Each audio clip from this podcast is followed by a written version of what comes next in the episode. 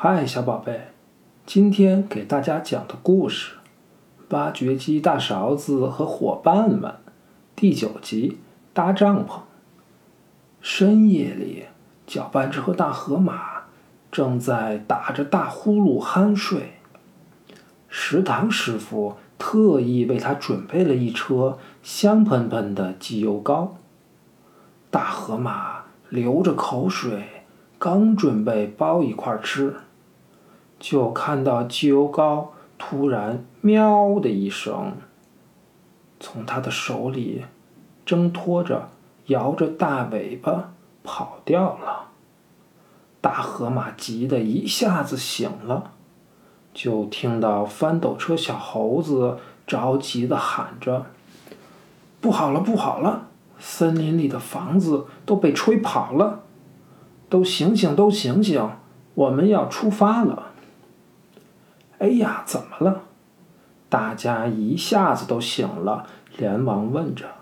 凌晨突然刮起了狂风，向着森林的方向越刮越大，越刮越猛烈。森林里不断发出哔哩哔哩的声音，大树、小树被刮断了，屋顶、门窗、桌子、床都被刮跑了。大动物、小动物都伤心的哭了。管理员叔叔让我赶紧叫醒大家，一起前往森林。嘿，小伙伴们，我们去帮助他吧！挖掘机大勺子和小伙伴们向森林全速前进。来到森林，打桩机和挖掘机找到最粗、最结实的大树。请藤条先生来连接这些大树。大吊车长颈鹿请来蘑菇爷爷，用他珍藏的大号蘑菇给这些房屋做屋顶。推土机和小蚯蚓们负责将地面推平整。搅拌车大河马转动着装满涂料的白色大肚子，请来蜗牛和小猴子一起刷墙面。经过所有人的一起努力，森林家园重新有了三层楼的房屋了。这次重新修建的房屋固定在最结实的大树桩上，再也不怕狂风来袭了。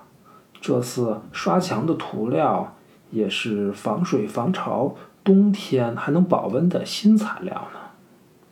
接下来开始分配房间了。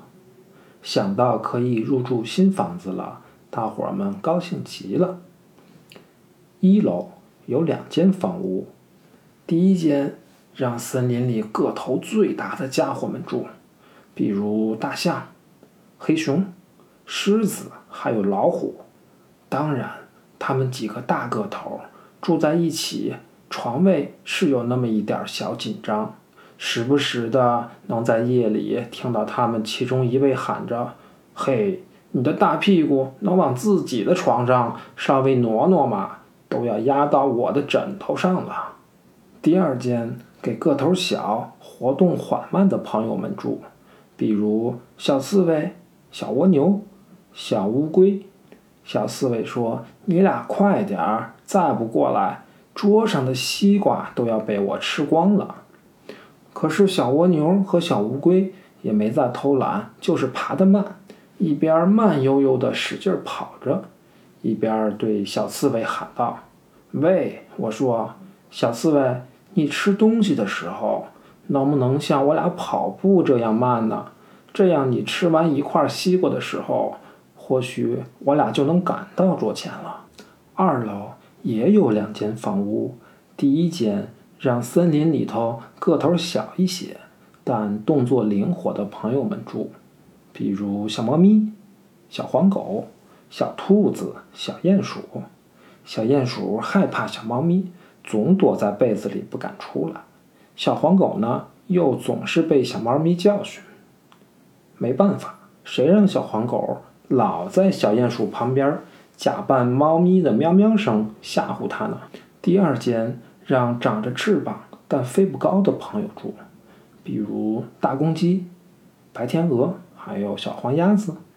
他们每天早上最爱做的游戏就是看谁下的蛋个头大。小朋友们，你知道大公鸡、白天鹅和小黄鸭子谁下的蛋个头最大吗？如果知道的话，请让你的爸爸妈妈们回复在评论里吧。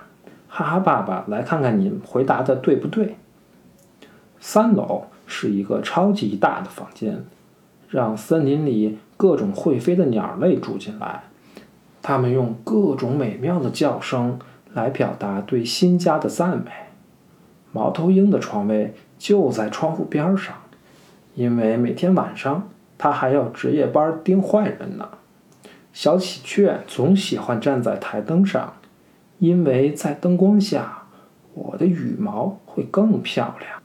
一场大风让所有人意识到危险随时都会降临，也让所有人意识到建设和保护自己的家园是多么的不容易。这场大风过后，大伙儿一起努力修建好新家园，住在温暖安全的新房子里。每一个人都更加爱惜自己的家园与小伙伴们了。结束了。